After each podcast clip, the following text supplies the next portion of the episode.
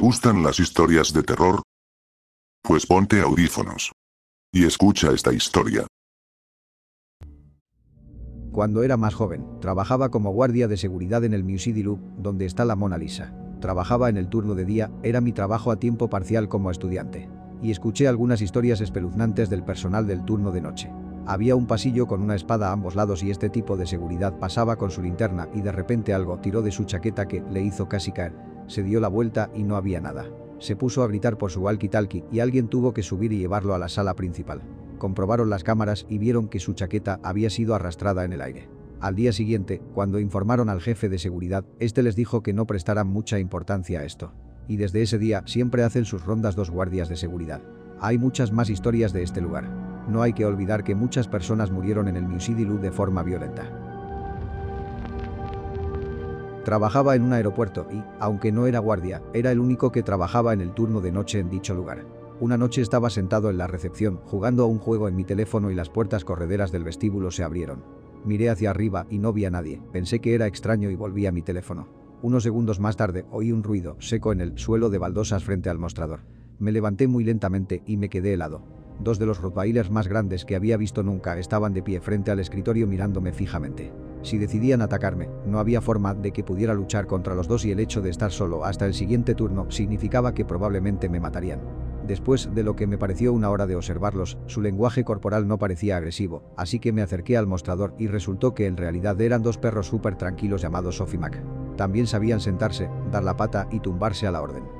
Pertenecían a una tienda de barco situada a una milla de distancia y resulta que la seguridad del aeropuerto estaba muy familiarizada con ellos, ya que tenían la costumbre de escaparse de la tienda de barcos y de ambular por el aeropuerto. Acabaron pasando el rato conmigo durante el resto de mi turno hasta que los de seguridad los recogieron y los llevaron de vuelta a casa. Ya he publicado esto en otro hilo. Superviso el cajero en un casino y siempre he trabajado el turno nocturno. En aquel entonces cerrábamos la planta a las 4 de la mañana. Una noche estaba trabajando con una asistente y ella tuvo que irse corriendo a su casa por un rato como a las 5 m. Ya estaba acabando el papeleo, así que no me importó. Estaba de pie y el pelo me tapaba la cara. Estaba concentrada en mi papeleo cuando por una fracción de segundo pensé que mi pelo se había movido, pero me di cuenta de que era una de las sillas giratorias de la caja que giraba lentamente. Me quedé mirando hasta que se detuvo, como congelada por la confusión de cómo había sucedido. Me sentí un poco asustada, así que me senté pensando en hacer tiempo hasta que volviera mi ayudante. En ese momento la guardia me llamó y me dijo, ¿has visto eso? Nos reímos de ello como diciendo qué cojones. Me gustaría que el vídeo se hubiera guardado, pero no sé si lo hicieron, porque esto fue hace más de 10 años, cuando todavía se utilizaba una cinta que se borraba cada dos semanas. Definitivamente un momento WTF. No soy guardia nocturno, pero hace un tiempo fui el conserje de un edificio al que solo se podía acceder con un llavero. Necesitabas uno para entrar en la puerta principal y tenías que volver a usarlo para entrar en las oficinas. El turno era de 4 a medianoche y si terminaba antes, podía irme sin dejar de cobrar hasta la medianoche. Todas las noches pasaba el rato con mis compañeros en la oficina hasta las 5 de la tarde y luego nos íbamos todos a nuestros edificios. Primero vaciaba todos los cubos de basura, pasaba la aspiradora y fregaba donde fuera necesario, me ocupaba de las limpiezas periódicas, como la limpieza a vapor de las cortinas, y terminaba en los baños, ya que normalmente todo el mundo salía de la oficina en esa franja horaria. La mayoría de las noches terminaba entre las 8 y las 9. Hubo una noche en la que estaba terminando y lo único que tenía que hacer era limpiar los baños. Limpié el de mujeres sin problemas y luego me dirigí al de hombres. Cuando entré, las luces se encendieron debido a un sensor y vi a un hombre que nunca había visto antes parado en medio del baño. No tengo ni idea de quién era, ni de cuánto tiempo estuvo allí, pero tuvo que quedarse quieto el tiempo suficiente como para que se apagaran las luces y luego permanecer inmóvil para que no se volvieran a encender. Cuando lo vi, me di la vuelta y dejé como terminado esta noche. A veces trabajo el turno de noche como guardia de seguridad en un almacén de distribución. La mayoría del tiempo la pasamos en una pequeña caseta de guardia en el patio, controlando la entrada y salida de los remolques. En más de una ocasión he visto el reflejo de diferentes personas en las ventanas y puertas de cristal de nuestra caseta y cada vez que me giro para mirar no encuentro a nadie. Cada centímetro de esta zona está infestado de cámaras. Nunca aparece nadie en el vídeo cuando reviso las grabaciones. Hoy en día simplemente lo ignoro. Solía trabajar como auxiliar de enfermería certificada en una residencia de ancianos durante la noche que tenía una habitación cuya luz de atención se apagaba casi todas las noches. La habitación se había convertido en una sala de suministros debido a las anomalías. Las dos habitaciones paralelas también se habían convertido en una oficina y una sala de fisioterapia porque todos los pacientes que se alojaban en ellas se despertaban por los gritos de alguien y la luz de llamada de la habitación se encendía al menos una vez por turno. La unidad de cuidados de la memoria estaba al otro lado de esa sala y algunas noches se podían oír gritos procedentes de esa sala. Oí rumores sobre esa habitación, pero nunca llegué a saber qué había pasado en ella. Era una instalación realmente espeluznante. Solía trabajar en un campamento de verano en lo más profundo de los bosques del norte de Wisconsin, donde la ciudad más cercana estaba a casi 40 minutos en coche y el bosque se hacía espeso, atravesado por caminos de madera cubiertos de maleza y sin mapas en los que se podía dar la vuelta fácilmente. Los coyotes aquí eran realmente atrevidos. A un antiguo miembro del personal le gustaba salir a correr antes del amanecer por las carreteras secundarias y decía que los coyotes le seguían hasta el límite del rayo de luz de su linterna. Antes de ser miembro del personal, fui campista y durante una acampada en una zona aislada del campamento tuve que dormir bajo las estrellas porque mi compañero de tienda trajo solo una tienda de campaña para dos personas. A la mañana siguiente, los chicos con los que estaba me dijeron con los ojos muy abiertos que un coyote se había acercado a mí y había empezado a olerme la cabeza y el cuello mientras dormía. No les hice caso y les acusé de que se lo habían inventado para reírse de forma barata, pero al escuchar la historia de ese miembro del personal años después me hizo replanteármelo. Los coyotes son muy atrevidos. Solía trabajar en la seguridad de una estación de esquí en el cual tenía un turno rotativo, de 4 a medianoche. Después de cada turno tenía que caminar unos 20 minutos por una carretera de montaña oscura a través del bosque para llegar a mi parada de autobús, además no había farolas. Está la oscuridad y luego está la oscuridad de los bosques a la sombra de una montaña. Después de una semana más o menos, empecé a ser acosado por una manada de coyotes. Un coyote no es terriblemente impresionante, es como un perro feo de tamaño medio. Dos coyotes tampoco son súper intimidantes, pero tres o más es una historia diferente. Una vez que es una manada adecuada, se vuelven más osados. Las primeras noches eran solo uno o dos, podía ver su brillo de ojos a unos 40 o 50 metros en el bosque, me miraban y luego salían corriendo. Después de una o dos semanas empezaron a aparecer más, cuatro o cinco a la vez, pero una vez conté ocho. La cosa es que, una vez que habían tres o más, no huían, me seguían desde la línea de árboles que bordea el camino, de vez en cuando cruzaban la calle, delante o detrás de mí, también dejaron de mantener la distancia y se acercaban hasta seis metros o menos. Ver ocho pares de ojos brillantes es escalofriante, pero los ruidos que hacen, joder. Así que sí, empecé a llevar un repelente de osos a mano durante mis paseos a la parada del autobús durante toda la temporada. Solía trabajar en el turno de 7 pm a 7 am como asistente de enfermería hace unos 15 años. Trabajaba en la planta de cirugía, así que la mayoría de los pacientes eran pre o post operaciones. Pero de vez en cuando mandaban a los pacientes de exceso, así que en ocasiones teníamos alguna muerte. Los hospitales suelen estar bien dotados de personal por la noche, así que no pasaba mucho tiempo sola. Pero como asistente, cosas como bañar a la gente y cambiar las camas formaban parte de mi trabajo.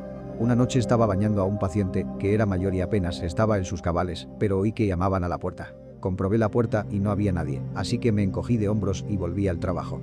De nuevo golpes, pero no sonaban de la puerta. La tercera vez me di cuenta de que venía de la ventana. Al principio me confundió, así que abrí las persianas pensando que tal vez algunos niños estaban gastando una broma. Había apartamentos cerca y los niños son raros. Cuando abrí las persianas recordé de repente que estábamos en el segundo piso con vistas al aparcamiento. Esto me produjo un escalofrío y esperé a ver si aparecía algún movimiento o una explicación razonable. Cuando no se presentó nada, me asusté internamente y cerré las persianas. Intenté apurar el resto del baño en la cama, esperando que se acabara. Cuando volvieron los golpes, no fui a mirar. Terminé su baño, cogí mis cosas y salí de allí. Acabó falleciendo unas horas después. Se lo conté a algunos compañeros de trabajo y no parecían sorprendidos. Solo dijeron que cosas raras así pasaban y que uno se acostumbraba. Me impresiona que hayas comprobado la ventana. De adolescente tuve una experiencia con algo que golpeaba una ventana en un segundo piso que estaba a medio metro de mí, y mi respuesta fue quedarme muy quieta y muy callada mucho después de que parara. En ese momento no me pareció tan raro. Al principio tenía más curiosidad que miedo. Esperaba ver a unos adolescentes riéndose y huyendo, si acaso. Yo misma tenía unos 19 años, así que eso puede tener algo que ver. Pero de ninguna manera iba a mirar una segunda vez LOL. No trabajo en el turno de noche, soy profesor, pero a menudo me he quedado hasta tarde durante los meses de invierno para intentar ponerme al día con el trabajo. A veces no salgo hasta las 8 y para entonces está muy oscuro. Muchas veces, mientras estaba sola, oí las risas de niños. He recorrido el edificio, habitación por habitación, buscando el origen, ya que la idea de niños pequeños encerrados durante la noche no es agradable. No he podido encontrar a nadie, las puertas y ventanas están cerradas y no hay rastro de nadie en el exterior. Pregunté por aquí y parece que muchos compañeros del personal que se han quedado más tarde de lo normal han oído las risas, así como otros sonidos. Ahora, cuando oigo las risas, uso mi voz de profesor y les digo que bajen la voz. Parece que funciona, así que estoy bien con eso. Trabajé en el turno de día de seguridad en un museo o más bien un pueblo histórico de Michigan. Las casas habían sido trasladadas por todo el país desde varios lugares y puestas en un solo lugar. Muchas de ellas tenían cientos de años. Había casas en las que entrabas y oías pasos en el piso de arriba. Esto ocurría cuando estábamos cerrados. También había casas en las que entraba y sentía que no era bienvenido aquí y que tenía que salir inmediatamente. Por otro lado, había casas en las que podía entrar cuando tenía un mal día y siempre acababa de mejor humor cuando me iba. Hablaba con los guardias del turno de noche y te hablaban de las luces y las voces que percibían en el museo por la noche. Tenemos la silla en la que estaba sentado Lincoln cuando le dispararon y el coche en el que iba Kennedy cuando le dispararon. Juraban que se oían y veían cosas alrededor de ambos por la noche. Seguridad en un sitio remoto a eso de las tres y media de la mañana. Haciendo mis rondas, ciertamente privado de sueño, oí un claro joder susurrado desde el exterior de la valla. Hubo algunos crujidos y mi corazón empezó a acelerarse. Pido refuerzos, pero no hay respuesta. Voy a investigar por mi cuenta y no encuentro nada. Alrededor de las 4 y cuarto de la mañana escudo. Duérmete ya desde el mismo lugar. Pido refuerzos, no hay respuesta, investigo, nada. Ahora cabreado, voy a la oficina de seguridad a preguntar dónde coño está todo el mundo porque oigo hablar a gente en los arbustos.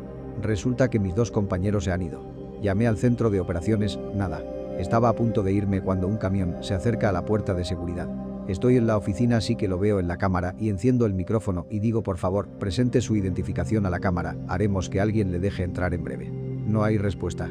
Voy a investigar, un tipo borracho se equivocó de camino y pensó que estaba en casa, así que se quedó dormido en su camión al frente de nuestra puerta. Llamo a la policía porque claramente esta persona no debería estar conduciendo, aunque realmente no es mi problema. Entonces llamé de nuevo a la central y esta vez me informaron de que todo el mundo estaba enfermo y de que debía irme a casa, ya que trabajar solo en este lugar va en contra de la normativa. Todavía no sé qué eran esas voces, pero fue una noche estresante. Este lugar tiene un historial de ladrones de cobre, en muchas ocasiones armados.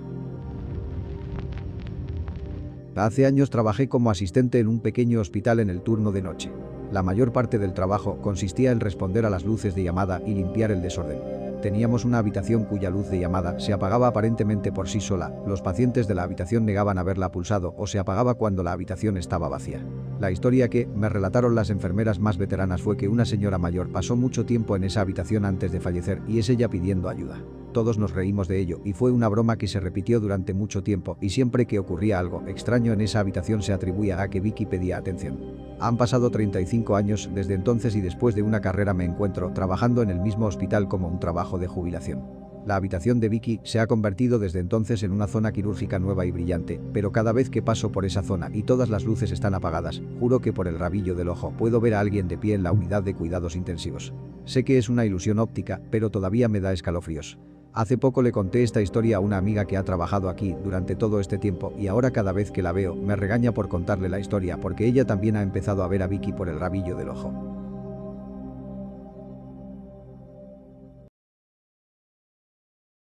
Hace unos años, estaba una mañana en un barco anclado en una bahía aislada en el sureste de Alaska. Salí a fumar y de repente escuché los sonidos más horribles que he escuchado nunca. Un animal salvaje estaba siendo devorado por otro animal. Esto se prolongó durante unos 10 minutos y aunque sé que es parte de la naturaleza, todavía puedo escuchar los sonidos que éste hacía. Solía hacer trabajos agrícolas solo en un campo durante 10 horas al día. La cantidad de veces que escuché el sonido de algo corriendo para ver que no había nada fue horrible. Estuve convencido de que seguramente eran animales caminando entre los árboles durante un tiempo, pero el momento más extraño fue cuando oí un fuerte sonido cerca de unos árboles justo a mi lado. Inmediatamente me agaché en busca de las patas de lo que fuera que estuviera pasando y no había absolutamente nada. Recuerdo que intenté mantener la calma y me dirigí rápidamente al bloque de aseos y me senté allí durante un largo rato antes de salir. Nunca pensé que me asustaría tanto durante el día, pero no había ni un alma cerca durante un largo tiempo y eso realmente estimuló mi imaginación. No estoy seguro de si esto cuenta porque es una granja, pero cuando vives en una granja también trabajas en una granja, así que supongo que lo contaré. Crecí en una granja y en el instituto solía molestar a mis amigos escondiéndome y haciendo que me encontraran. Una noche mi amigo estaba en casa y estábamos esperando a este otro chico. Le vimos llegar y salimos corriendo a escondernos. Es divertido porque tendrían que dar vueltas por algún sitio que no les resultara familiar o ir a preguntar a mis padres solo para que les dijeran que lo sentían y que tendrían que hacerlo por cuenta propia. Es como un juego de escondite forzado. De todos modos, una noche cuando llegó un amigo, mi amiga y yo nos fuimos a esconder. Vi a mi amiga esconderse en un edificio mientras yo corría hacia los árboles. Estaba escondido debajo de unos arbustos y escuché una respiración. Como una respiración humana. No había animales alrededor. Me asustó tanto que salí corriendo de mi escondite para saludar a mi amigo. Me sentí muy incómodo durante el resto de la noche. En algún momento de la noche mi padre oyó algo y salió a investigar. Por la mañana descubrió que una de nuestras vacas había sido asesinada y descuartizada. Masacrado como si alguien separara meticulosamente la carne o como algo que simplemente había devorado la vaca? Alguien se robó la carne. Es una cosa en la que la gente roba carne a los granjeros al matar y descuartizar una vaca en medio de la noche.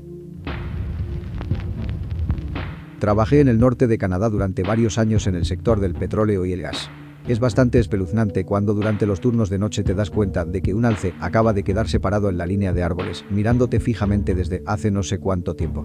Así como cuando encuentras las huellas de un oso atravesando las huellas que acabas de hacer hace 5 minutos. Sinceramente, el silencio de un bosque nevado en plena noche, a cientos de kilómetros de cualquier localidad, es bastante espeluznante. Cuando tu único contacto con el mundo exterior es un canal de radio que nadie escucha, te sientes bastante solo. Trabajé durante varios años en el Golfo de México en plataformas petrolíferas, y puede que no sea exactamente espeluznante, pero lo encontré realmente inquietante. En aguas profundas y abiertas, el agua es realmente clara, por lo que todo el mundo puede ver perfectamente todos los atunes y barracudas que rondan por la plataforma a la espera de que el cocinero de a bordo se deshaga de cualquier desperdicio de comida existente. De vez en cuando, un enorme tiburón blanco nadaba desde abajo y atrapaba un atún en menos de un segundo. Son realmente aterradores. Solía ser conductor de reparto, lo que no suena como algo muy remoto, porque no lo es. Sin embargo, más de una vez tuve que hacer entregas en lugares bastante remotos y uno de ellos fue la vez que tuve que hacer una entrega a un parque de caravanas que apenas estaba dentro de nuestra zona de entrega designada y que además estaba muy oscuro y mal iluminado. Cuando llegué a la zona, me bajé y dejé mi coche en marcha y mantuve los faros y las luces interiores encendidas para ir a entregar la pizza. Al volver, me siento en el asiento del conductor, cierro la puerta y es entonces que miro al frente para ver a un viejo espeluznante de pie a menos de un metro de mi costado del coche. Estaba mirando fijamente. Fue el equivalente en la vida real a un susto de una mala película de terror. Empecé a conducir hacia adelante y tuve que hacer un giro en U para salir del parque. Cuando me di la vuelta, el hombre estaba de pie en medio de la carretera, así que me asusté por un segundo antes de acelerar para rodearlo, solo para ver cómo intentaba perseguir mi coche fuera del aparcamiento de caravanas. Después de eso, me tomé mis buenas dos semanas libres. Pasé un tiempo en los bosques pantanosos en Borneo estudiando a los orangutanes salvajes. Entrábamos en el bosque muy temprano, sobre las 4 de la mañana. Y en una ocasión, un gran leopardo se encontraba en el sendero que utilizábamos para entrar en el bosque. Estaba agazapado observándonos. Le gritamos, intentamos mostrarnos grandes, y uno de los indígenas con los que trabajábamos incluso sacó su tirachinas y le disparó unas piedras. Falló a propósito para intentar ahuyentarlo. Permaneció allí durante unos cinco minutos observándonos antes de adentrarse lentamente en la espesa maleza del sendero. Cuando pasamos por allí, encendí mi luz hacia donde había caminado y pude ver claramente un par de ojos reflectantes a solo tres metros de distancia agazapados mirándonos pasar. Es espeluznante, pero también increíblemente genial ver uno en persona considerando lo críticamente amenazados que se encuentran. Pedito, como he recibido bastantes peticiones de fotos, acabo de publicar una foto que tomé de un bebé orangután llamado Mercur. Estos eran orangutanes salvajes e hicimos lo máximo posible por mantener la distancia y nunca tratamos de hacer contacto con ellos. El objetivo era observarlos intentando no afectar a su comportamiento natural. Dicho esto, durante el año que pasé allí, uno de los grandes machos dominantes de la zona me embistió en tres ocasiones diferentes, lo cual es una historia aterradora que contaré en otra ocasión. Nunca me llegó a rozar, pero sí que me acojonó y me hizo correr en cada una de esas tres ocasiones. Trabajo mucho en el bosque. Lo más espeluznante que encontré fueron varias palomas sin cabeza. También encontré palos colocados en forma de círculos y restos de pintura en los árboles en el mismo lugar.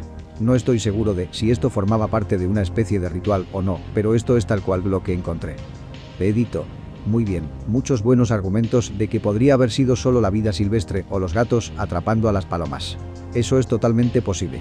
He visto a los gatos hacer eso antes también. Para añadir algo más de contexto, el tipo de palomas encontradas no eran nativas de esta zona. Es posible que se hayan escapado o hayan sido liberadas y se hayan encontrado con un gato hambriento. Además, el círculo de árboles y palos pintados en las cercanías podría explicarse como una mera coincidencia.